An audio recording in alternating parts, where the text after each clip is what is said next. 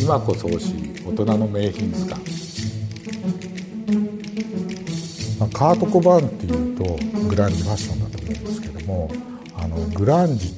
ファッションというのは今年結構トレンドの一つで、えー、20192020の秋冬の丸2かなはカート・コバーンをテーマに洋服を作ってますし、えー、あと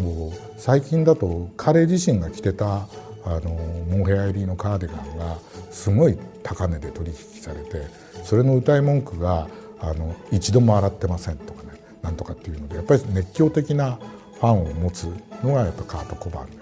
のような気がしますね。であの彼がよく履いていたのはリーバイスのジーンズなんですけどもあの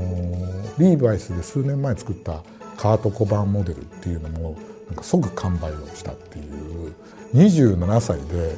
えー、もうなんか死に急ぐような感じであのこの世からいなくなっちゃったっていうのがあってやっぱりすごく伝説になっちゃったんですけどやっぱり今彼のこうなんですかファッションとか音楽とか聞くとなんかああやっぱり生き残るべくして生き残った人なんじゃないかなっていうふうに思いますね。でこういうジーンズとかスニーカーとかカーディガンとかそのドキュメンタリーを見てると分かるんですけどあの普段着なんですよね。だからあの家にいる時の格好をそのままステージでやっててだから本当にあの彼の生き様がこう生き様って本当はあの